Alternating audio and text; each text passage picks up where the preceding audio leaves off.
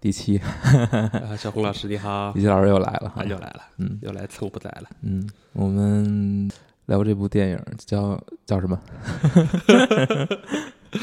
对，今天我们突然跟小红想想聊一部特别老的片子，多老？哎，哪哪年来着？二零零三年的吧，零三年，哇，那真是都已经是十五年前的事15年前的片子吧？了嗯。那个叫《嗯。迷失东京》，嗯，Lost in Translation，嗯对，嗯。听起来不像是老片儿，但是掐指一算也十五年了。嗯，对对，两个主演，呃，嗯，男主是比尔·莫里，嗯。然后女主是斯嘉丽·约翰逊。嗯这两个人都能说很多，对吧？尤其是昨天我还看了个新闻，是那个呃北美一个什么女性影星收入排行榜，嗯，斯嘉丽·约翰逊拿了第一，好像一年四千多万美元吧。但相比男性还是差很多。啊，对对对，这个话题就远了，对吧？啊对我还是说斯嘉丽吧，我觉得真的是，就是当时看《迷失东京》也没觉得怎么样，觉得是一个特别好看的妹子，啊，嗯，如今已经成为北美一姐了。已经成为寡妇了。已经成为寡姐了，对，国内嗯粉丝称为寡姐。嗯，那这个电影是不是先给我们还原一下它的剧情啊？啊、行，那我就来还原一下这个剧情吧。呃，就这个标题叫《迷迷失东京》嘛，所以嗯我就是简单来讲一下，就这个故事是谁怎么迷失了在东京，嗯，对吧？那这个故事刚才讲了两个男主，呃，刚才讲了两个两个主演嘛，就是突然变成了 变成什么了？两个男主啊。对你斯嘉丽·约翰逊还是攻气十足的，是吧？嗯这是两个主人公嘛，就第一个呢是比尔·莫莉演的一个是呃中年过气的好莱坞男星，他过气吗？呃，算是吧。那感觉他接的那个广告的费用还是挺高的。因为你看他从哪些细节可以表现出来呢？就是因为我还是做过艺人接待的，你知道吗？嗯嗯 就一般大牌艺人，比方说，呃，来中国做宣传，随行人员很多的，哦，而且他会要求他的工作人员这是贴身服务的，根本不会出现说这一个人出去遇到一些什么、呃翻译不通的地方。嗯，对啊，嗯，对，所以从一些细节来看，说他应该算是一个过气男明星。嗯，对，而且他自己也说了，他说我不想来这儿，嗯但是呢，因为我接了一个两百万美元的一个广告单，嗯，对，一个广告两百万美元算高吗？我觉得考虑到那个时候的日本应该算。算高哈。对，就是就有点像什么呢？比方说 那个他在好莱坞已经过气，嗯但是呢，他的这个呃，而且真的就是比尔·莫里在日本应该挺挺火的，就他那个、那个捉鬼敢死队，嗯，好像在日本是有专门的一套文化的。对，就好比是说像那个一些好莱坞的男星或者是怎么样，香港的一些明星过气了，但是在中国内地还是有市场，而且给他开了很高的价码的。嗯对，我觉得道理相通吧。嗯对，所以就这么一个过气的男明星，然后呢，为了在日本拍广告，就孤身一人来到日本了。对，然后呢，这是抛家弃子，抛抛抛妻弃子跟弃女 弃女。他好像是两个孩子。嗯，对对。然后对，就说一下这个人的那个呃个人背景，就是刚才说了，过气男明星，然后呢，结婚二十五年，嗯。有两个孩子。嗯，我印象中是两个，好像是有个男孩，有个、嗯。有个女孩。不会被收税了。嗯。然后那个妻子就是忙着装修，啊 然后他自己就来北来到这个这个东京，嗯，然后女主呢是斯嘉丽·约翰逊，她演的一个是一个特别年轻的一个妹子，然后她好像是耶鲁大学毕业。嗯。啊，然后哲学系，特别赚钱的一个行业是吧？嗯。然后跟男朋友结婚两年，她男朋友是个摄影师，她男朋友摄影师呃在日本有工作，所以她跟着她男朋友也来到日本，嗯对，就这么两个人，嗯啊，然后这么两个人呢，就是都住在了日本的那个百悦酒店吧，哦，百悦。对对，就是专门接待外国人的一个什么什么酒店，反正还挺高档的。对，感觉好多明星都住在那儿。对然后他们俩呢，就是在电梯间相遇，对吧？然后呢，就是也互相不认识，但之后因为在酒吧机缘巧合什么就认识到了，就这么两个很特殊的人，然后通过这种特殊的方式认识，然后呢，开始在东京有一段嗯呃、特别暧昧但又没有，什么实质关系啊？就是特别也滚了床单，但没有滚。对对，也上了床单，对，嗯也上了床，对，就这么一个一个特别文艺的一个嗯爱情故事。为什么觉得它文艺呢？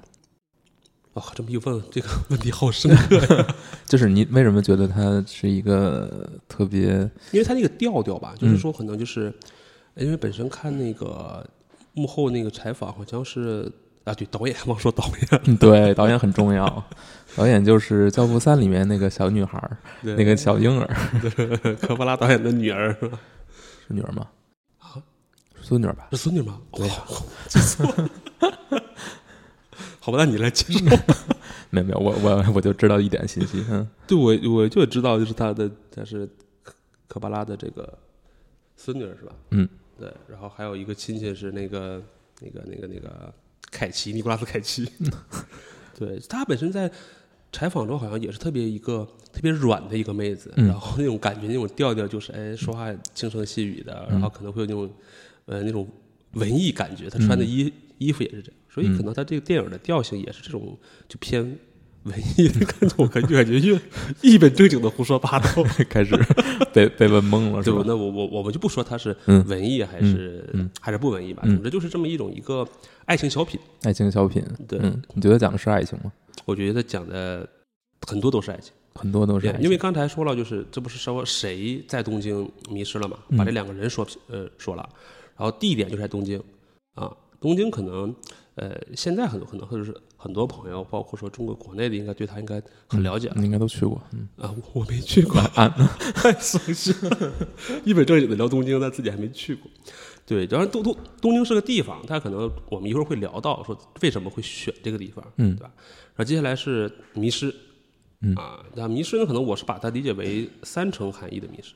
就第一呢，是他们两个人分别在身体上迷失，就有可能比方说迷路，对吧？这种纯物理上的、纯身体上的，比方说我不太会呃用筷子吃饭这种迷失层面。嗯。第二呢，就是事业上的迷失，就刚才提到了一个过气男明星和一个耶鲁大学毕业但是失业还还没有找到工作的这么一个女孩儿。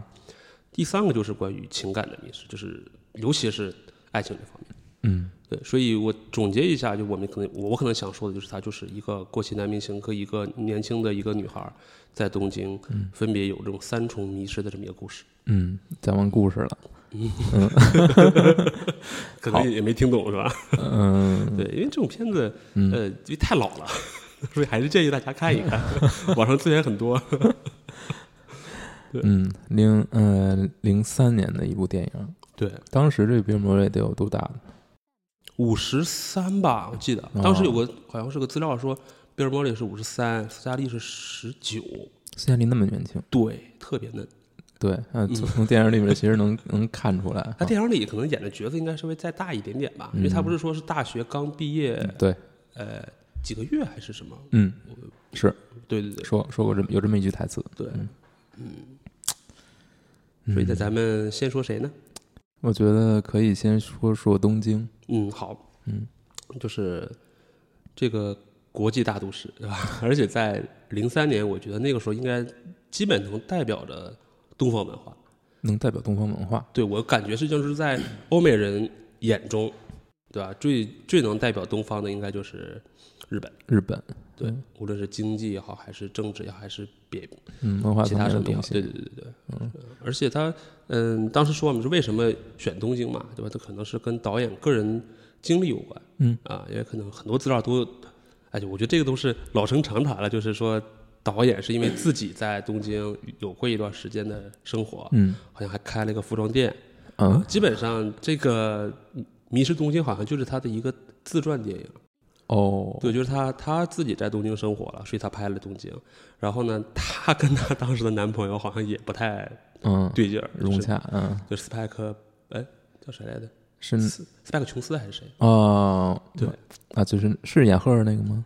对，啊，就是他呀。对，哦，原来如此。好像拍，好像是因为分手了才拍这个片子。哦，还是一个对，其实他这个百科资料也写了，就是他那个呃斯嘉丽·约翰逊的男朋友，其实就在映射她的那个现实男朋友，嗯。就是在圈里可能混得很开的、嗯嗯。啊。然后那个金发妞，嗯嗯嗯，就是美队的，对不是不是不是不是不是美队，嗯。是那个星爵的前妻。哦，他好像就是有有资料显示是在映射那个呃卡梅隆迪亚兹嗯，对，嗯。啊，就可所以就可能说他自己也是对于自己的爱情、自己的事业可能有一段迷茫啊。可我们在现在不是要讲东京吗？对呀、就是他在东京发生的事儿嘛，那你觉得仅仅是因因为因为他在东京吗？我觉得是就没有别的原因？因为他要选这个因为我们接下来说，就是他其实东京这个事儿，我感觉那个科巴拉并不喜欢东京，嗯就他他并不喜欢东京。嗯对，因为一般来说啊，就是像如果你到了一个城市，嗯他带着两种心情。如果你是喜欢这个城市的话，你会做很多功课，嗯啊，你会去说啊，东京的历呃日本的文化历史，它的这个资料，它的这些什么景点儿，嗯然后你会带着一种探索的心情，去满怀喜悦的去接受一个陌生城市。嗯但其实你看这电影中这两个主角，他代就代表着导演自己的这种态度，就对日本或者对东京其实是很隔膜。呃对，而且充满了一些呃，我看评论说是歧视的感觉，你觉得是歧视吗？有点儿。有一点，有一点，因为就是有有几个细节嘛，我们现在聊聊东京嘛，有几个细节，就是它其实东京就代表着日本，代表着日日本人，对吧？比方说他开始呃寄就是比尔莫里刚下飞机，对吧？刚刚到酒店，就是一帮日本人给点名片，给点礼物，然后就走了。然后用比尔莫里的话讲说啊，这真是一个什么 带，就我感觉他是觉得哎，你们怎么这么欢迎我，对吧？你觉得有点失礼的感觉。嗯啊，然后接下来呢，就是还有一段是什么？有一个应招女郎是吧？嗯 被派去了这个比尔莫里，嗯然后我不知道是不是说是，呃，就是那一段其实还挺怪的，你知道吗？对于一个这个呃这么以细节著称的 日本啊，哈，派了这么一个冒失的应招女郎，嗯，可有有很多可能是比较刻意的喜剧桥段，还是对，但是这种喜剧桥段就会显得很很有一点反感。嗯。啊，因为 我们站在讲就是说是日本的商人嘛，肯定嗯。会就是做的很得体，对吧？你从这种直接给你塞一个姑娘，然后姑娘也不年轻，不是姑娘，这个大妈，然后也不知道从哪儿听到的说比尔莫莉这个角色可能是喜欢抖 S 还是抖 M，、哦。上去就说啊那个撕开我的丝丝袜，就是很很笨拙，嗯。对，然后再加上说他那个呃，比方说他跟斯嘉丽约翰逊出去的时候，然后可能日本人他两个朋友跟酒吧的这个争执啊，嗯。然后当街扔啤酒瓶子呀、嗯然后嗯那那是争执吗？那不是玩玩，不是在玩吗？不是玩儿了，嗯也真是确定打起来了。对，嗯就是感觉是有一点点的，他嗯不是说真的喜欢东京。包括你像那个说斯嘉丽约翰逊说啊，我来到日本甚至学插花，然后到了插花学校就是插了一下，老老师说嗯挺好挺好的，反正都比较浅。那你觉得这他展现出来的这种嗯，对日本的并不是非常友好的这种这种描绘，是不是因为他他真的在日本生活过，对啊不仅仅是一个呃以观光角度一种猎奇的心态去看，那样的话，他可能看到的一切对他来说都是很新鲜、很有趣的，对，就是因为他在那儿生活过。我觉得他就是在日本生活过，而且他抓了其实很多对的点，嗯就比方说他日本的那个游戏厅，嗯对吧？就代表着日本这种二次元文化或者是年轻文化。嗯然后他拉着那个比尔莫里穿过一个那个小钢珠店，嗯对吧？基本上在所有的日本电影、日本日本的流行文化都会提到，对吧？嗯这个小钢珠代表着什么赌博呀，代表着什么日本的这个老年人啊什么之类的。嗯对，很很多细节，包括他经常去的，他电影中的那个酒吧好像都是真实存在的，而且他那身边的一些朋友好像也真实。嗯对，而且包括他展示了日本的那种，呃，我我但但但但这个可能也不是我的观点啊，嗯是我看到一些评论的观点，就是他可能对科巴拉可能对日本的传统文化，嗯他脑子中的传统文化是喜欢的，嗯，但是对于日本的新的年轻的文化是不喜欢的。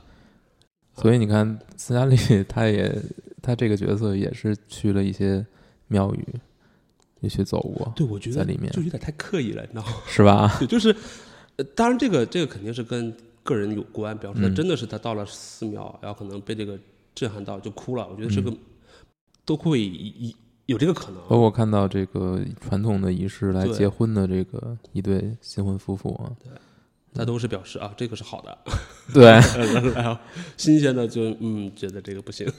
但这其实也也有种猎奇的感觉，是不是？对，我觉得可能是误解吧，误就是解就就可能说，你如果喜欢日本，喜欢东京，你就应该接受它的过去跟现在。或者说他喜欢的可能就是这种距离感。呃，对，可能可能是他他可能从之前的书本或者是一些知识得到哦，日本代表着嗯呃这种传统文化，代表着佛教，他们说这真的倒也也挺有意思的，说啊日本是什么佛教的什么大国什么这嗯没错，但是你你你为什么不去印度？为什么不来中国呢？对吧？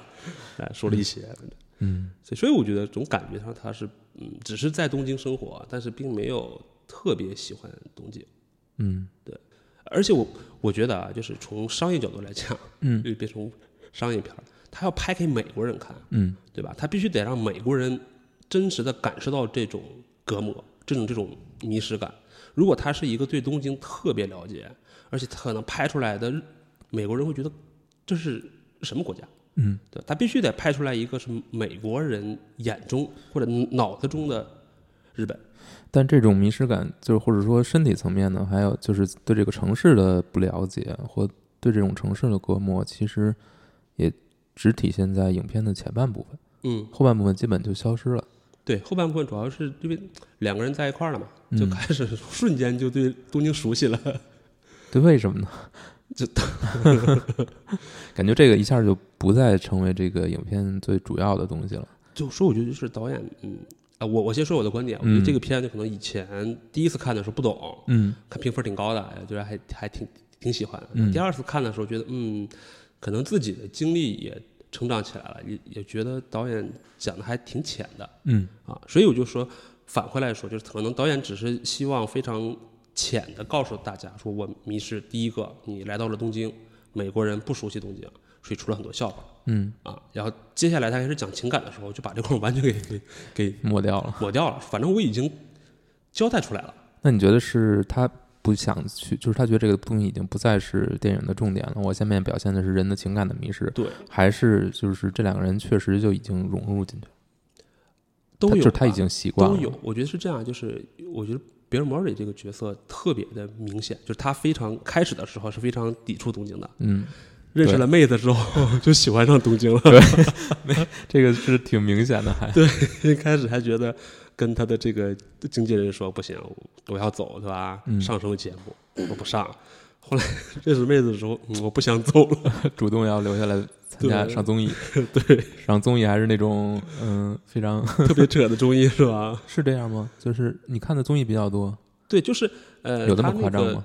就是原文是什么来的？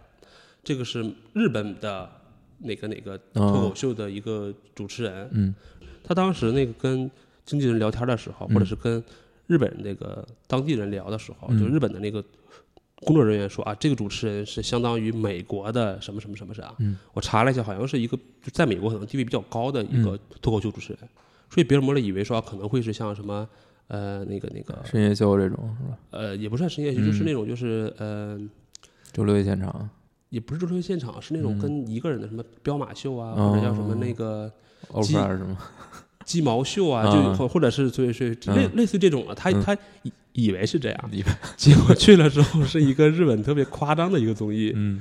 反正日本我觉得，呃，对，关于日本的综艺节目或者电视节目，这里面也用了大量篇幅，嗯，就两个人无聊的时候看看着日语的这个电视节目，嗯。对吧？里面有关于什么这个呃，一个健身教练带着一群日本偶像 跳迷之舞蹈的这种这种地方，嗯然后有深夜档嗯，呃，那个一个偶像，然后穿着衣服，然后喂呃另一个偶像吃那个面的什么感觉嗯我觉得在美国人可能都不会理解这种情况，但可能在日本就是很平常嘛，因为它综艺其实它发展的。呃，很成熟太了对，很很成熟了，太多元了。你想要深度的聊天、知识性的也有，嗯但是你想要用恶俗的，想要用特别劲爆的嗯也有。但是你说深夜党嘛，我们上次 聊那个《欲望夜未央》不就是吗？对深夜党都是面向那种稍微成人一点，所以比尔·莫瑞或者是加里·约翰逊看的节目也都非常奇怪的那种。对，哎，对，提到了，包括那个斯嘉丽·约翰逊在地铁上看那个就有一个 人在看看漫画嘛，对。正好有一页小黄漫，对吧？对对对，我觉得这个有点刻意了，是吧？就第一，我认 我我猜啊，就不太会有就是日本人真的在地铁上就看那种纯 H 的漫画，嗯。我觉得可能有点太太放飞自我。嗯。而且我看了他的漫画，好像是那种古装的吧，嗯。搞不好可能就是说这个作者就是加了一页而已。嗯。那是那导演就专门把这一页给你放大了啊，他有一种暗示，可能说斯嘉丽·约翰逊一个美国人看到一个日本人在地铁上公共场合看黄漫，嗯，就这就是他想告诉观众的。但是他嗯，就是他传达出来的东西其实也没有错，就是他确他确实是存在的这种现象，就是就是这个东西在日本确实比可能比其他地方要更公开一点，是吧？那起码是对吧？便利店你都能买到嘛，是吧？对，但他但他故意抓住这一点，嗯。其实就是说，那第一他可能并不认同，嗯。第二他可能说这是能告诉美国人说，哎，这是中美差，呃 中东中日差异的一个，也不是中日差异，美日美日日差异。美，日差异，对嗯美日差异。嗯。对，那说回来，说到那个 Bill Murray，因为之前不喜欢东京，但因为喜欢上了一个人，对吧？然后就开始接受了这个设定，嗯。东京。对。我觉得也是有道理。就像小红说的，第一，导演可能觉得我之前的任务已经完成了，嗯我已经告诉大家了，说两个美国人在东京各种不方便，对吧？那之后我要讲情感的事儿了。嗯，而顺其自然的说，可能两个人因为情感事情就忽略掉了这些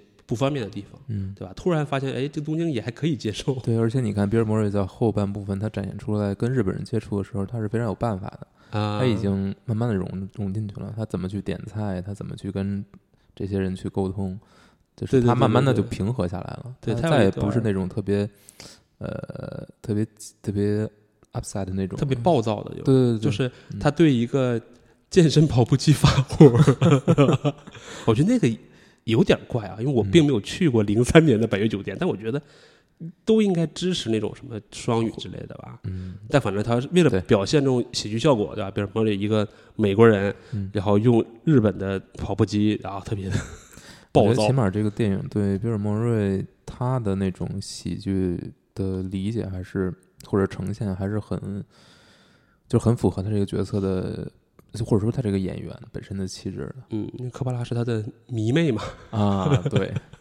但吧这个电影是因为科波拉的要求他才出演，还是因为约翰逊？我记得是约翰逊吧？科巴拉好像是科波拉是吗？对，好像是嗯听说他找了好多人，嗯要了很多电话，嗯然后动用了很多关系。说 啊，他有访谈说，要要不是因为他，我就不拍这电影了。这真的是一个，就是我觉得这个电影真的是就是斯嘉丽·约翰逊就是一个陪衬，就是科巴拉，科波拉啊，，对，他在说他自己嗯啊，，包括跟她男朋友或什么样。然后比尔·莫瑞就是比尔·莫瑞，比如说就是比尔，他就是想我如果我是斯嘉丽·约翰逊，我怎么想跟他相处啊什么之类的。嗯，我比尔·莫瑞那个时候嗯也应该是有妻子的嘛，对吧？所以就就是这么一层，这个这个特别好玩的窗户纸。导演为了满足自己的外外，哎，我觉得这应该向导演学习，你知道吗？嗯在在电影中实现了自己的幻想。嗯，对。那讲完东京讲完了吗？你觉得？我觉得一会儿可能在讲的时候会陆续的就提到，嗯因为他们发生在东京嘛，肯定不会这么就直接跳出来。嗯对，那可能接下来咱们聊一聊，嗯呃、聊聊这个三城迷失的感觉吧。嗯对，我觉得可能三城迷失跟这两个人的身份是其实是息息相关的。我为什么开始说是身体上迷失呢？就比方说，他有很多细节，看地铁，对嗯我觉得 我虽然没去过东京，但我感觉我要去了也是一脸懵逼的感觉。太可怕了，对，太可怕了这。种就是比较表面的。我记，我觉得我在我在东京待，嗯，我在日本吧，嗯，可能待过。我上次去应该待了那么十天左右。我觉得我有一半时间都是在迷路中。是吧？对，就是你可以按照它 A P P 上给你规划好的路线，但是它规划路线呢，给你的换乘时间往往只有一分钟。啊你，从下车到走到下一个换乘点，可能就差不多时间到了。但问题是你不一定知道那换乘点在哪儿。哦，但如果你错过一班车，可能就是十几分钟、二十分钟的这种等待，特别恐怖。但是你可以选择打车呀，打不起啊，太贵了。嗯，这这个大家都知道。对，而且你还面临一个，就是你打车还要跟人做语言上的交流，啊，我当时是完全不懂任何日语，啊，到现在也不懂，那就去了。所以你想想，嗯啊，那你那你真的是应该跟那个米尔波雷有相同感觉。就感觉非常像，就是，但是那种感觉其实很新鲜，因为我是没做任何功课我就去了。但我觉得小红你应该就是对日日本文化还是有了解的。呃，有限，啊，对你只能说是做好了一些技术所有的技术准备，但是去的时候还是一脸懵逼的去了，啊，感觉就是就时刻在迷路，永远不知道自己要去哪儿，但是也因此会有很多很新鲜的感觉。对啊，只不过，嗯，可能在电影里展现出来的是更多的是他，我觉得就是前就是前半部分后半部分的不同，嗯，就是一旦你接受这种设定，对你就会发现它就是有它自己的魅力。对，所以这个其实我我也是这么觉得，就是嗯。他所谓的这个迷失，可能很多时候是自己没有过自己这一关，无论是身体的迷失还是嗯情感的迷失。其实，嗯，包括你聊到之后的关于爱情也好，其实就是你你之开你之前就是因为喜欢，就是因为爱情才结婚的嘛。嗯你后来对结婚产生了一些怀疑，产生了一些质疑等等的。嗯，你归根结底还是得回到自己，说你自己能不能接受这种设定，而且是你自己创造的这么一个设定嘛？对，所以开始说身体迷失是有嗯迷路，对，还有呢就吃饭，对吧？嗯那个有个细节就是比尔莫里第一次吃呃早餐的时候，筷子是反的嘛，对对对，是吧？让他夹，对，之后就非常娴熟了。哦，就爱上一个人，然后就接受了这个环境。他还不是爱上了一个日本人。对，然后还有什么迷失的地方？就刚才提到了，说斯嘉丽看那个那个地铁里面的小黄漫，觉得嗯很诧异。嗯，然后那一段不知道算不算迷失，就是他在游戏厅里面看一群年轻人自嗨，嗯，太鼓达人呢？嗯，这太鼓达人也好啊，跳舞机、玩吉他的也好，节节奏游戏。啊，这是算是，就他可能觉得，哎，我来来到了一个我完全不懂的地方。其实我觉得这一段更多的都是在铺垫吧，就是从嗯。两个人的角度去描绘他们受到的这种文化冲击，嗯，可能，嗯，可能是跟他们展现这个人物现在的心理状态是有关系的。嗯。嗯，他们你能看到他们面对这个新的环境的时候，有些不知所措。嗯就是他们已经习惯了自己的生活的这种文化氛围，还有自己接触到一切，然后突然把它扔到一个陌生的环境，他就是有这种感觉，就是一切都不一样了，你要接受这些。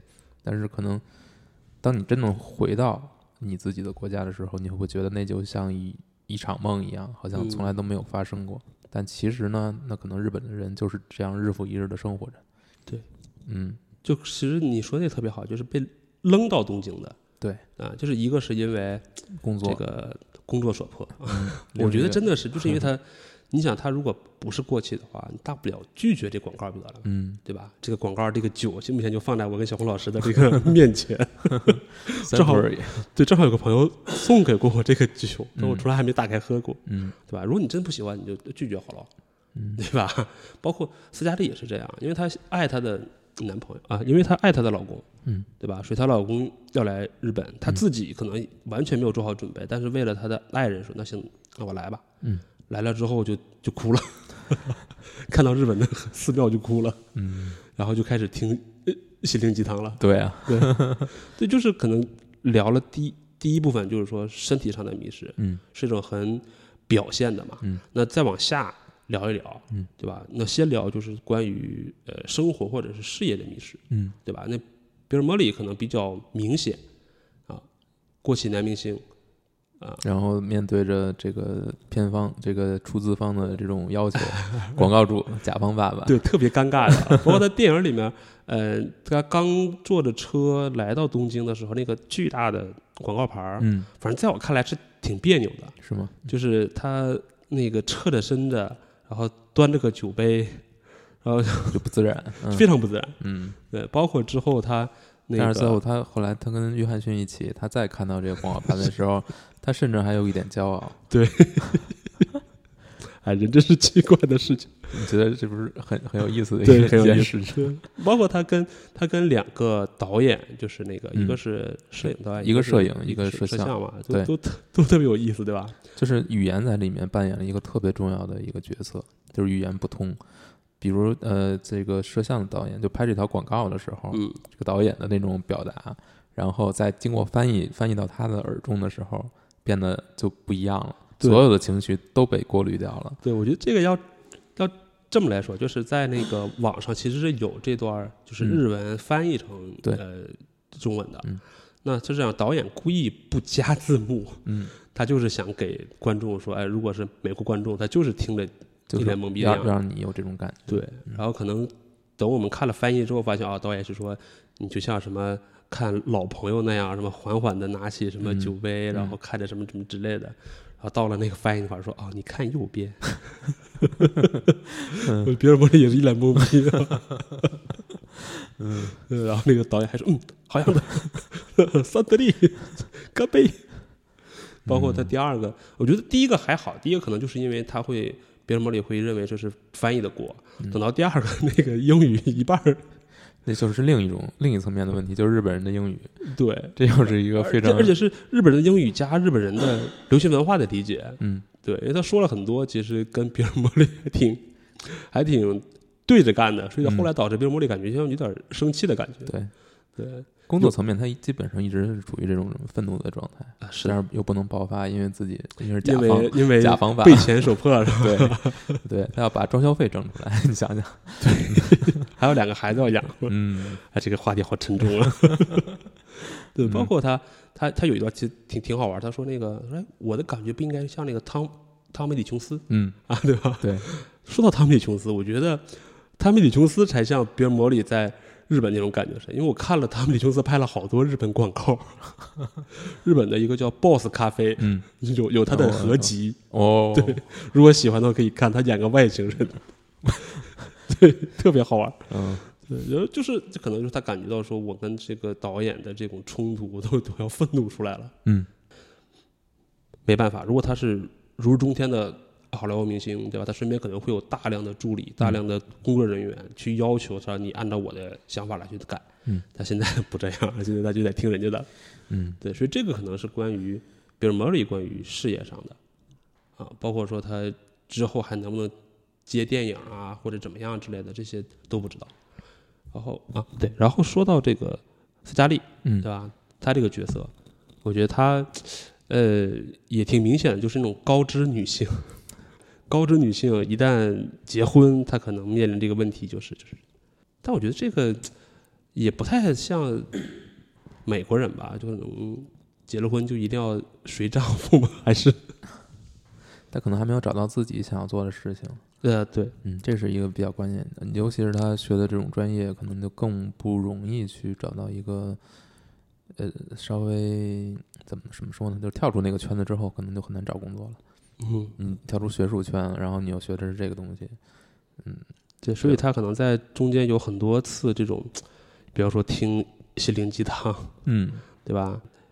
比方说那个她对于她老公的那种就是叫讥讽或者叫做也不能叫嘲笑，反正但反正就是会有这种轻蔑的这种对，感觉。对。对，包括她那个金发妞，那个 那个对那个态度，好莱坞明星对吧？来来日本宣传那个片子，我觉得特别像就是那个查理天使的感觉，啊，真的是像凯文·迪亚兹。然后说好，我的我我得过什么厌食症没有，但我父亲得。然后斯嘉丽约翰逊真的吗？就那种你就特别贱特别贱的感觉，就就能猜出来他我我就不想关心这个话题，我就知道你是扯淡了，但我非得要说一句。对，嗯然后他还在讥讽他那个什么关于一个人是男是女的一个事儿，对吧？然后嗯然后她老公还说了，那个又不是每个人都像你是什么耶鲁耶鲁大学毕业什么的。嗯我觉得这一下这两个人的这个 关系就很清楚了，对吧？两个人肯定是相爱的，但是一个是混娱乐圈的，可能对吧？大学毕业，大大学没有他那个女孩那么好，那女孩是人家名牌大学毕业，那你觉得他们这种爱的基础是什么呢？就是喜欢呢。我觉得是这样，就是年轻人嘛，嗯。那肯定是因为一些新鲜的事情，比方说啊，我我觉得摄影师非常酷嗯。啊，或者是怎么样，他觉得非常美，两个人就就就结合在一起了。嗯。对，而且这种新婚的嘛，嗯。对，而且又没有孩子，他肯定没有想过那么大的一个一个责任感的事情。嗯，对，所以这两个人相对来说，嗯、在一个是在是首先事业上都是存在一些问题的，或者说存在一些很困难的地方，对嗯，然后家庭其实也都存在问题。那就再往下说到说到这个第三个层面，就是这个情感迷失嘛。嗯对，那 情感迷失其实，呃，作为一个中年男人，其实我感觉电影里面说关于比尔摩里不要这样。一个中年男人的一个，呃，有家室的中年男人的一些东西呢，都很准。嗯，我觉得都很准。对，反而呢，就是因为都准，我才觉得比较浅，嗯 是因为他太就是太表现出来了，就可能所有的中年危机都可以用这种方式来表现出来，嗯，所以大家就比较好理解。就像我这么一个人也能理解到啊。你可以先说说都有什么样的？比方说啊，就是呃跟老婆讨论装修这个事儿。嗯，之前张国立跟 徐帆有部电影叫《一声叹息》，嗯，也是这样啊。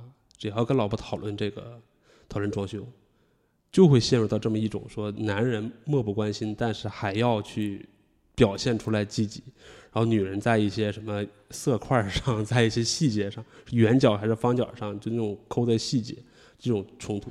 但这种冲突有点太，就是有点套路，但是大家一看就明白，嗯而且每个人都会觉得啊，好像我生活中也遇到过，对吧？女孩问男孩说：“哎，我这个裙子是这个酒红色，还是这个纯红色，还是这个桃红色？”男的说：“啊，这不都是红色的吗？” 这是一个吧。然后包括说，嗯、呃，我就先说中年男人的视角啊，嗯，见了年轻妹子就想健身这个梗儿，哎，这个真的是你像那个凯文斯派西在那个美国大美人不就是吗？嗯嗯啊，这个看了这个年轻的妹子，然后看看自己的身材，然后突然举起哑铃，这也是一个标准套路，嗯就是说啊，可是中年男人本来已经放弃了，就大部分中年男人已经对自己的身材放弃了，对吧？可能觉得哎也就这样了。突然在他的生活中有一点小的这种这个涟漪出来，他就觉得哎，我要 恢复一下自己。所以你最近有没有健身呢？不是我健身，是因为要康复，好吗？哎，我还是有，我还是有我的理由的呢。嗯，好吧，就当做你有理由吧。对，嗯中年男人。嗯。然后关于孩子这个问题，我觉得他那一那一段儿对话，我觉得都挺对的，都挺都挺扎心的。就是一段儿，就是比尔莫雷跟他躺在床上，就嗯说，嗯、有了孩子，你的生活完全变了，对对吧？那可能你之前是多么的自由，多么的潇洒，但你之后你要承承担责任。我觉得他肯定是潜台词是他有了孩子的第一段时间，他不说他说他有第一个孩子的时候是最人生最痛苦的，是最可怕的一段时间嘛？对，你面临着这么一个一个小生命，你要付出很多精力，对吧？再接下来，他说，嗯，但是它是你生活中最快乐的一个源泉，也的确是这样。就作为我这么一个中年男人，对吧？看着我家姑娘，就是也是这样，就是你你他会他会闹，他会他会呃耍脾气，所以你很多情绪都在他身上发出来。嗯你对外面人不会这样，但是他你就会觉得特别的生气。但是呢，他只要任何一个小的一个动作，小的一个金句啊，你都会笑一天。这这就是这样，对。然后再往后，你说他关于这个婚姻，对吧？二十五年，然后他肯定还是有一些就是呃，你从开始的一个激情，到慢慢慢慢慢慢的一个往淡了走的。就是他那句话说的也挺对的，就是很多女性在有了孩子之后，嗯她基本上他会把他的爱、把他的注意力放到孩子身上。对，这个也是很多电影中的套路，就中年男人会觉得，哎，他慢慢在这个关系中，感觉说并不受重视，你的任务已经全部完成了。倒倒不至于。就是我举一个，哎，我我们家自己的例子，嗯就特别有趣的例子。这个例子是从我女儿嘴中说出来的。嗯，用她的话讲，就说啊，是爸爸爱妈妈，嗯，妈妈爱我，我爱爸爸，这么一个圈儿。哦我觉得这个圈子还真的就是你养了个小情人儿。没有，就是你因为因为可能说父亲在这里面角色并没有起到一些生活起起居的嘛，嗯可能更多还是一种教育跟玩儿，嗯所以他跟你就是开心的。嗯但是母亲你要天天照顾他的生活起居，他可能难免会有一些摩擦嘛。那比方说，我让你吃饭，你嗯你不这么吃，那我就要去教育你。嗯他可能在骨子里或者是内心就会觉得有一些抵触嘛。所以他这么一个圈儿就是这样，，这是因为你们家是女儿。是吗？对，那那好吧，反正就是我觉得这个圈儿能代表着这个电影中的那个潜台词。嗯就我觉得比尔·莫瑞肯定说，我还是爱我的妻子的，嗯对吧？但是可能我的妻子的的这个情感的一些会分担到已经不够分给你了。对，可能会分到，而尤其他还是两个孩子。嗯，你看他的孩子，那他那个有个有几个细节嘛，那给他发传真说你忘了你儿子的生日，但是呢，我觉得他会理解的，嗯，对吧？然后他打打电话的时候也跟他说他女儿什么这件事情，嗯，对，对他可能也不会去问说，比如 Mori 你在东京怎么样，你的广告拍的怎么样，对吧？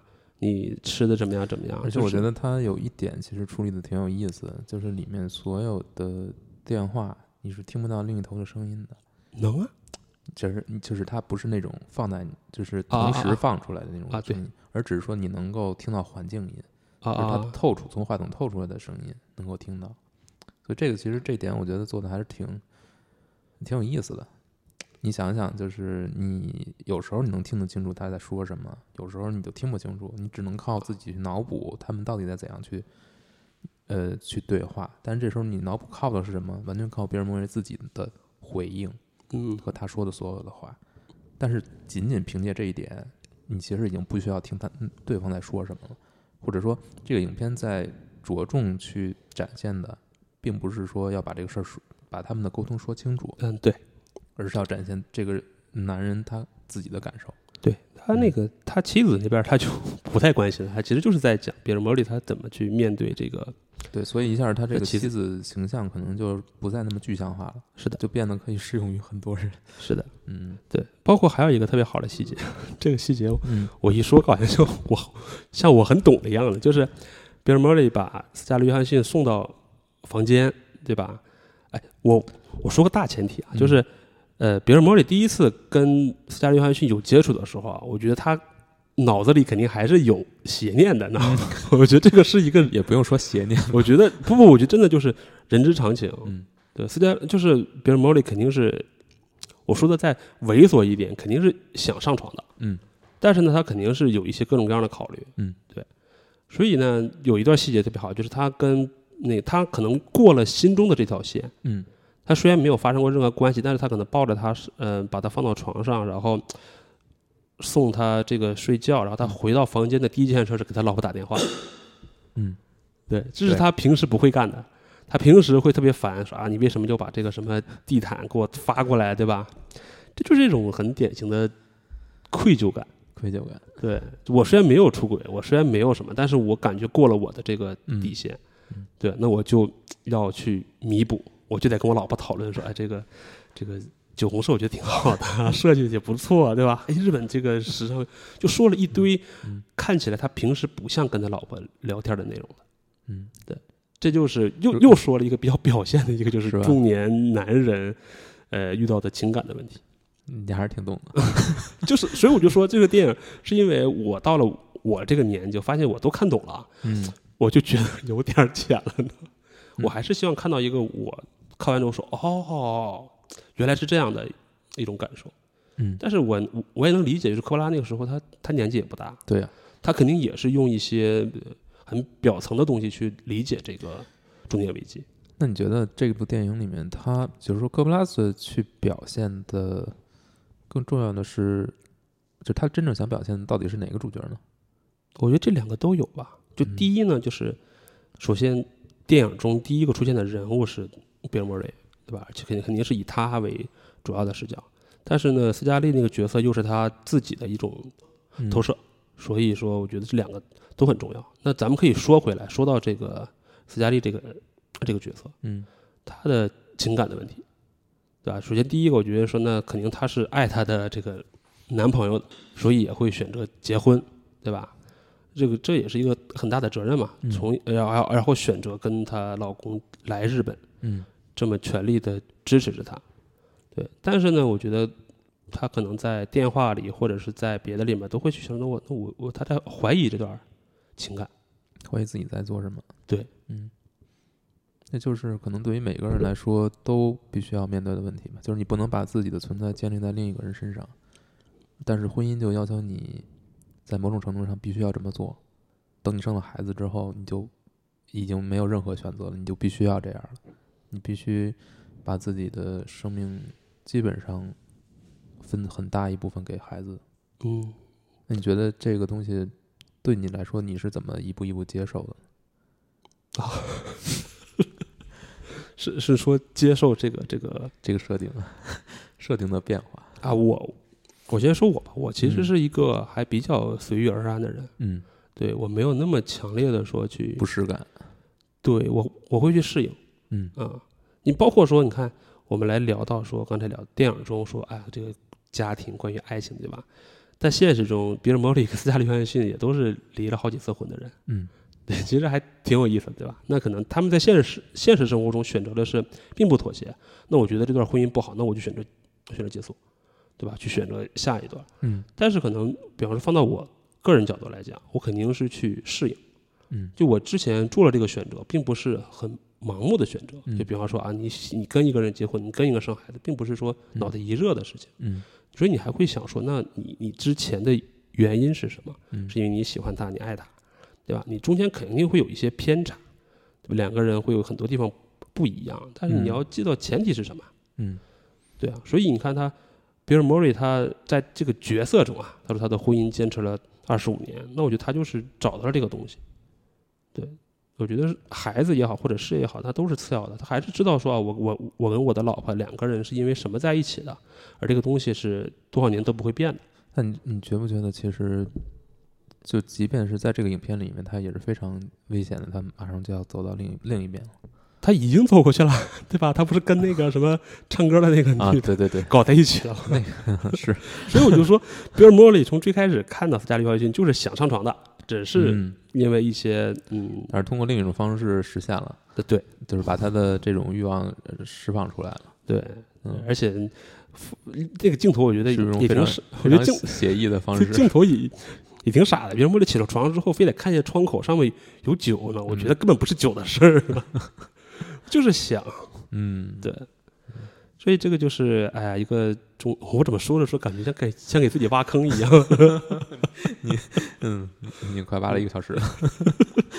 嗯 那就说回到斯嘉丽吧，对吧？比方说，我觉得这么一个年轻的妹子，小红老师，看看到她确实对，我想问的是，嗯小红老师从你个人的情感角度来讲，嗯 嗯，我得把这个坑给你给你挖回去，嗯对吧？你说我可以站在这个呃一个中年男人的视角嗯去嗯讲说，比尔·莫利他这个角色遇到的所有的问题，嗯，对吧？那接下来就得看小红老师怎么去让我代表有斯对啊嘉丽约翰对吧？逊作为一个现在还没有未婚未育的人，首先，我觉得确实能感觉到啊，这个就是约翰逊同学这么多年，十五年来确实老的比较快。现在看他在这个复仇者联盟里面的这个表现，你你可能已经完全感受不到当年那种水嫩水嫩的样子了。所以看这个片儿，我就就最最感感触最深的就是，当年真的是太嫩了，完全，哎呀，想象不到现在会变成这样。对，嗯尤其是电影开头还是他的对对对，那但那也不是他的，呃不是他的那那个替身。哦，对，但是他在后面也有很多这种，后面有一段对但是不是这种特写了，啊嗯，但这个这个确实是我很久之之前知道的一个细节，我也不知道为什么知道的，嗯，但是嗯，他怀念一下那个时候的，但是这个片子我觉得很有意思的一点就是他们两个人的这种沟通。比尔·莫瑞是已经经历过所有这些，他二十五年的婚姻都经历过了。但是，嗯，斯嘉丽呢是只是两年，但是他们在某种程度上，他们是能够去沟通的，就是他们能够去，呃，怎么说呢？就是斯嘉丽，首先他这个智商，他这个呃知识水平，他能够大约预测到后面会变成什么样子，嗯，对他啊，自己已经感觉到了。而且么？所以为什么他会有这种求助的行为，打电话？而且现实生活中也是这样嘛，对吧？对就现实生活中，她跟她的那个那个导演的那个老公啊，，先先不说现实，先说电影。好，呃，电影里面是很明显，他是有这种迹象，他能够预料到后面会变成什么样子，他也能够感觉到自己未必会喜欢未来这段婚姻的走向。但是呢，他呃要做什么，要要做出什么样的选择，他是没有选，就是他是没有没有解决办法的。这个个是这个角色，我觉得呃，就是他的核心，就是他知道这个事情会变成什么样子，但是他没有办法。他跟比尔·莫瑞之间当然有一些感情，这个这种感情是什么，可能说我觉得说不太清楚。你说它是爱情也可以，但某种程程度上，我认为它包含一定是这种类似于呃知己的这种感觉，或者说有一点友情在。嗯，就是呃双方都是相对来说比较就是脑子还比较聪明的人，能够能够就是一个是呃在自己擅长的地方、擅长的领域，其实做的还是不错，或者说起码是能够在同一个水平去沟通，从一个水平线上去沟通。他看别人模样的时候，就像看到自己未来的自己一样，嗯，他可能会想自己会不会变成他这样子。那比尔·摩瑞呢，可能就是看着之前的自己，在这个层面上，你去看他们俩的沟通呢，肯定有感情这方面的东西。但是这个感情的基础是什么？我觉得可能是一方面是他们两个人都现在都在这个地方迷失着，嗯可能都找不到自己现在要往哪个方向走。那他们互相的这种关系的建立，可能就是他们在彼此眼中看到了一个看到一种可能，就是比如说对于斯嘉丽来说，他可能将来变成比尔·摩尔这样，那可能他看到比尔·摩尔并没有因为进入家庭生活进入这么久，他并没有失去自己这种敏感、自己这种幽默、自己的这种智力，他的这种就是他的他还是一个有趣味的人，嗯他依然是呃很有意思的一个人，活的还是很虽然有一点痛苦，但是但是他基本的这个状态是维持住的。那可能对于比尔·摩瑞来说，就像看到一个什么都其实都懂，但是什么都还没有发生的一一个自己。嗯所以你看他们在床上的这个，其实我觉得很，你很难说它是以感情驱动的，呃，以以爱情驱动的这呃对种一种、一种状态。他们在谈的不是我喜欢你，你喜欢我，不是这种东西。他们在谈的是人生会变成什么样子，人生已经变成什么样子，呃自己将来要怎么活着。还有就是，我觉得，我觉得电影里面的特别多的这种，就是两个人的这种孤独感。在人群当中的这种孤独感，还有就是对于自己未来发展、对自己人生走向的这种就不确定性的这种没有办法的，不知道应该怎么样的这种懂这种迷失感，我觉得是呃，其实挺触动人的。嗯就是你你回头去看，你对照他们来看你自己，你会觉得可能有很多我坚信的东西，并不是那么，其实并不是那么呃那么可信。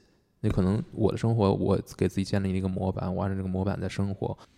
我告诉自己，我要活成什么样子，我要我要挣钱，我要出人头地，我要建立一个好的家庭，我要生孩子，我要传宗接代，什么乱七八糟所有这些东西。然后你会发现，这些都是你自己告诉自己的。嗯一旦把你扔到另一个环境里面，让你把这些东西都放下，你会发现它其实是很脆弱的。嗯，对，就是 我觉得有感而发，就是嗯生活就是这样，就是你可能要么就是随遇而安，像我这种的，要么就是不断去打破，嗯对吧？就反正就是两种态度嘛。如果如果你的计划发生了变化，嗯对吧？你是选择说，嗯呃，那我就去适应这种变化，从另一种道路回到这个，都是到终点，只是说我现在路发生变化了。有的人选择说，行，我停下来，我一定要找到我原来那条路，嗯不管付出多大代价，嗯披荆斩棘也好，怎么的也好，我就回去了。嗯有的人说，行，我接着走，但我知道我这个方向是一样的，我怎么绕怎么怎么着还会绕回去。嗯对，所以我觉得可能比尔·莫里选的就是第二种。嗯对吧？就是我还是我的方向还是一样，对吧？我要拍电影，我要赚钱养家，我要爱爱我的妻子跟孩子，但是我的方向是这样。但我觉得斯嘉丽她这个角色虽然在电影中没有给出这个结果，就像你说的是，他现在遇到了问题，他想求助，但我为什么又要扯到一个现实生活中呢？就是索菲亚·科巴拉维就是想把这个角色跟自己建立一个联系嘛。嗯她其实建立联系就是让她跟她的那个男朋友分手了。嗯所以我猜，其实如果在电影中斯嘉丽·约翰逊这么走下去的话，她的结果也是要跟她现在这个老公要嗯，分手的。走向了对剧情的推测。对啊，嗯那这个导演他本身就是因为分手之后才拍的这个电影嘛，所以他嗯可能会有各种各样的疑问。他或者说他觉得我分手了这个事情是发生的，嗯但是到底是对还是不对，我也不知道。我把它拍成电影，嗯每个人都有他的这个解读。可能就是我觉得，就是这种，在事情还没有真正发生，事情还停在我要决定要怎样做的阶段。就我觉得整个电影就是在讲这个事儿，嗯就是说我我未来要怎样，我还不知道，一切都未确定。但这个时候我我要我我我仍然是存在着，就是我的人生虽然进入了一个暂停的状态，我觉得对于两个人来说都是暂停的状态。嗯就是他没有真正的故，就是故事没有你自己的故事，人生故事没有真真正的在推进，但是你们在这里有一个交汇，呃，这个交汇的同时，你们就是要去重新看自己的人生，嗯，对，所以这两个人其实某种程度上是幸运的，因为他们有这个机会，能够通过对方的生活去看一下自己，然后再想想自己将来应该怎么去过。那可能对于大多数人来说，可能没有这个机会，对或者说你有时候会自己停下来，会去想，我应该怎么过下去，我这辈子到底要干嘛？但是嗯可能很少有一个人能够让你去做一个对照，能够看到自己，或者说就是以以别人来当一个镜子就来来看自己吧。那这个电影可能讲的就是在这个看的状态，他没有还没有再往后走，但这个状态可能只有在你跳出一个自己已经熟悉的生活环境的时候，你才可能实现。对这个我特别同意，就是嗯关于这个旅游或者是嗯去一个、呃异国他乡，嗯就这一点对我来说是意义最大的，就是你总能哎得到一些你在生活圈子之外的一些启示。嗯对，包括我去年我第一次去美国的时候，嗯就他那种美国的商业社会的逻辑给我的冲击非常大，嗯以至于我现在还在受用。包括说我前一阵子去韩国济州岛，对吧？嗯也是逛了一圈之后，就是我觉得，呃，你出去之后肯定会有一些特别惊喜的收获。那你觉得你出去一趟，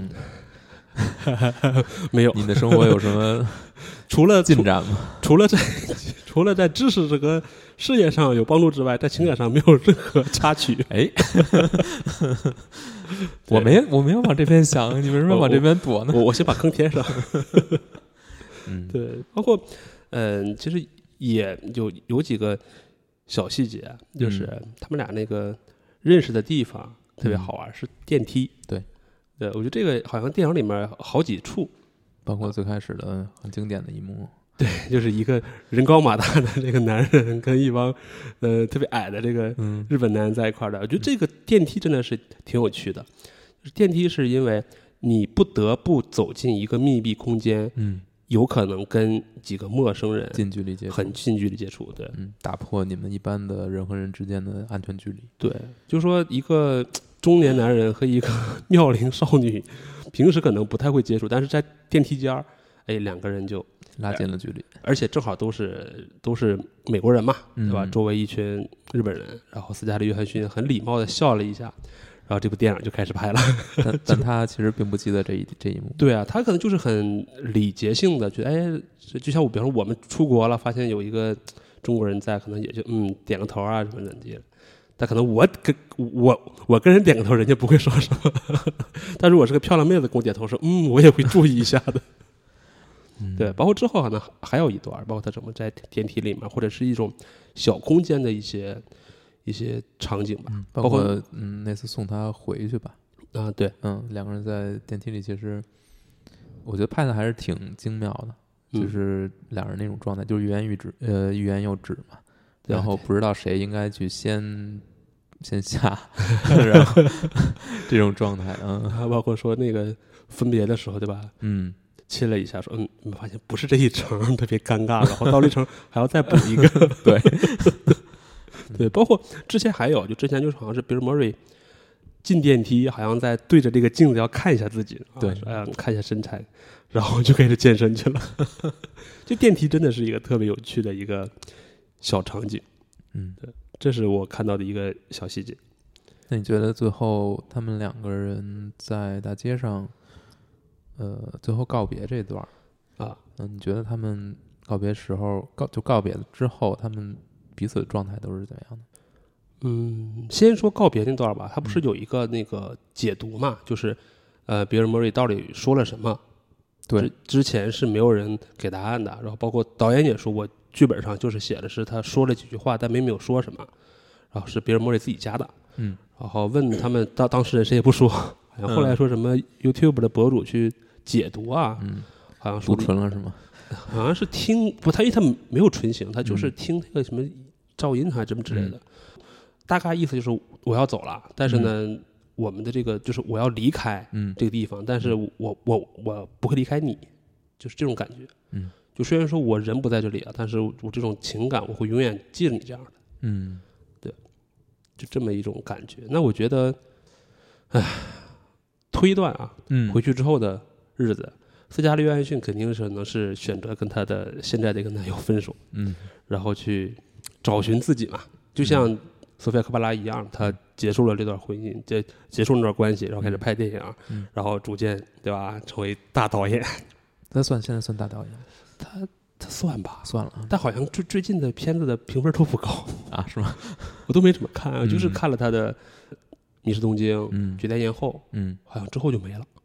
啊，嗯啊对，我也觉得这一年就没有什么消息。对，然后比尔莫瑞那个那个角色，我觉得，我觉得反而是他是有无限可能的。嗯，对，因为他没有一个现实的角色来去 对照嘛。那、嗯那他有可能回去之后突然就老婆孩子全都不要了，有可能啊。你像嗯，一美国美人不就是都有可能啊？又回到了那个所有中年男人危机的这种典型电影，对吧？那美国丽人就是那凯恩斯派西选择了就是我老婆孩子全都不要了，对吧？但也有可能是继续去维持这么一种现状。有一部电影叫那个《在云端》，嗯乔治克鲁尼，贾德库鲁尼演那个嘛，他不也是嘛？他不就是天天在那个那个呃飞机，就是外国发生这种事情，但是回到家里还是其乐融融那种样子。对他有可能也会是这样，就是说呢，可能我还是回到这种状态，但是我心中永远，对吧？心中有个人，对吧？永远记着他之类。但至于之后，我估计应该不会联系。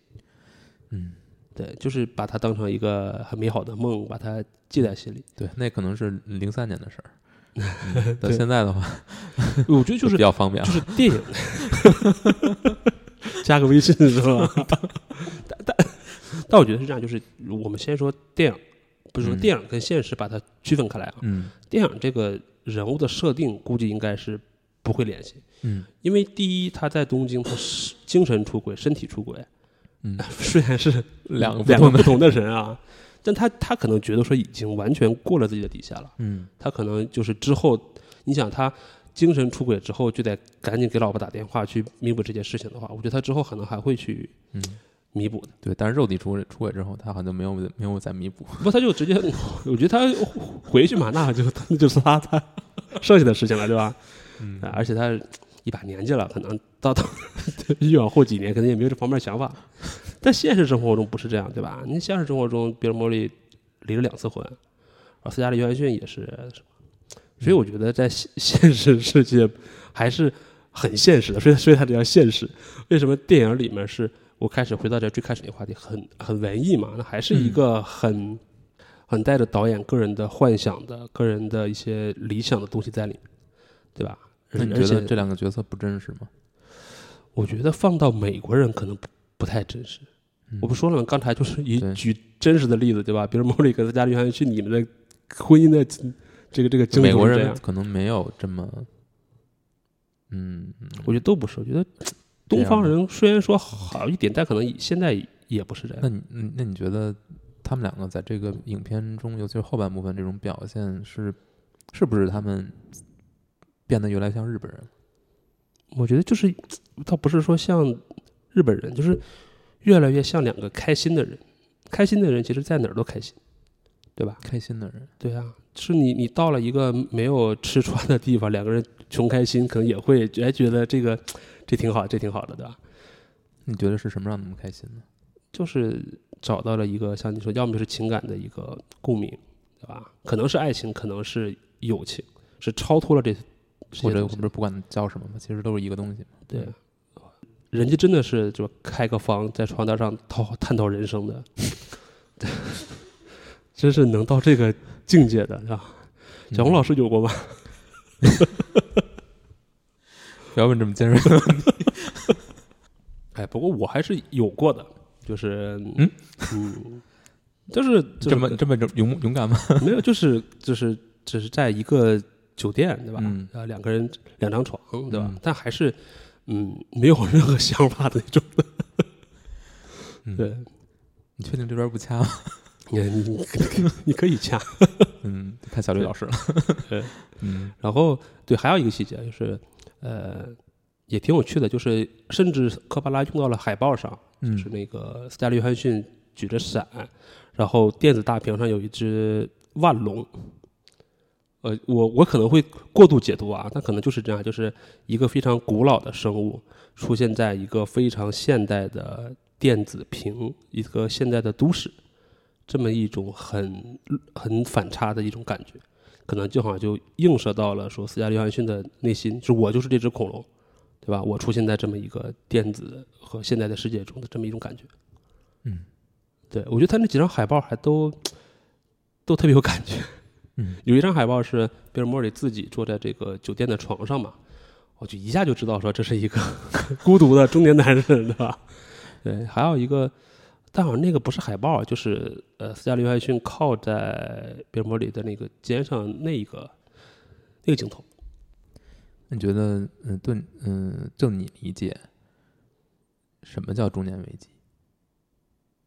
哎，我还真的是在微博上写过一段话，我说嗯所谓的中年危机，就是到了中年突然想到“中年危机”这四个字，就是有这种想法的人，就是就中年危机。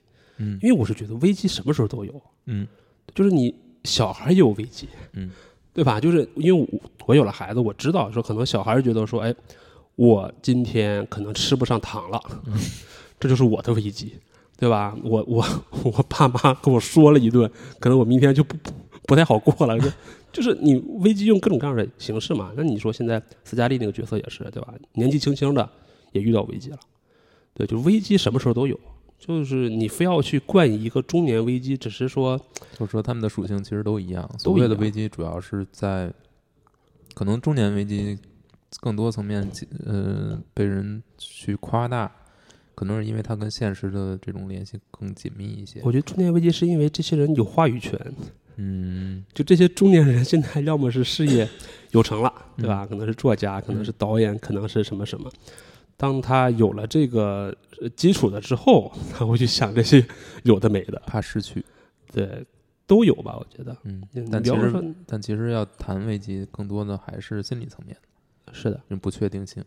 对，嗯所以就说中年危机真是一个伪命题。嗯对，只是说现在因为这些人，呃，有话语权了，所以他们经常在用各种各样的作品中去表现、去抱怨、去找一些理由，嗯说我这么做是因为有中年危机啊什么之类的。嗯包括那些几个小词啊，就是像那个斯嘉丽·约翰逊说：“哎，你是不是要买个保时捷啊什么的？”好像好多电影里都有，对吧？就是嗯一个中年男人突然想健身了。嗯 突然花一笔钱想去一个在一个爱好上有个投入了，对吧？说大大家都说，哎，这都是中年危机的符号，为什么？就是他可能是在情感上、在身体上，可能并没有那么能实现欲望了，所以他就用另外一种方式，嗯，对，比方说我投入到一种这个爱好上，花点钱啊什么之类的，可能每个人在一段时间之内的注意力和这种嗯、呃欲望都是有一定限度的。他在一方面去无法去得到释放的话，就要转到另一个出口。对我反而觉得啊，我这么嗯说可能稍微有一点极端，男性的欲望都是一样的。嗯 我觉得只要进入青春期到那个六十多岁了的老人，基本都是有这种性欲的。嗯对他这个是贯穿始终的，嗯只是说他现在有没有能力和有没有这个承担的这个代价嗯，这些。那如果没有的话，他他就会去转转向其他的地方。对，包括你说我我们回到这部电影里面来，对吧？那可能他为什么要健身啊？对不对？嗯还是觉得有有这种可能的嘛？嗯我觉得故事可以这么讲，嗯，他在东京遇到了一个年轻的女孩儿，对吧？可能慢慢的去，如果只是从表面上去吸引嗯啊，我是美国明星啊，我是一个年年轻的女孩儿，两个人这么接触了，可能就上床了。嗯但是就是因为他们接触中发现了有一种别的层面上的事情嗯啊，比方说情感上的，比方说智慧上的这些交流，他就把这个性的这个欲望就弱化掉了。那你觉得这一点是不真实的吗？我觉得挺真实的，觉得挺真实的。挺真实的。那你嗯，这个就是就实很有意思，我我就是说你怎么看这部电影？因为这这可能是这部电影跟其他的类似的片子有很大区别的一点。就这两个人，他始终是有一点点像这个所谓的我们说的那种柏拉图恋爱、柏拉图式恋爱，但其实柏拉图讲的不是这个，人那个那那个讲的更更更猥琐，大家可以自己去，我觉得可以自己去查一下。但是，但是他很就是特别集中在精神层面。你觉得这是因为是科波拉他就是你所说的这种他太文艺了，或者他想拍的一个太特别文艺的片儿，所以他刻意拍成这样，还是说这就是他拍这个片的时候艺术层面的一种选择？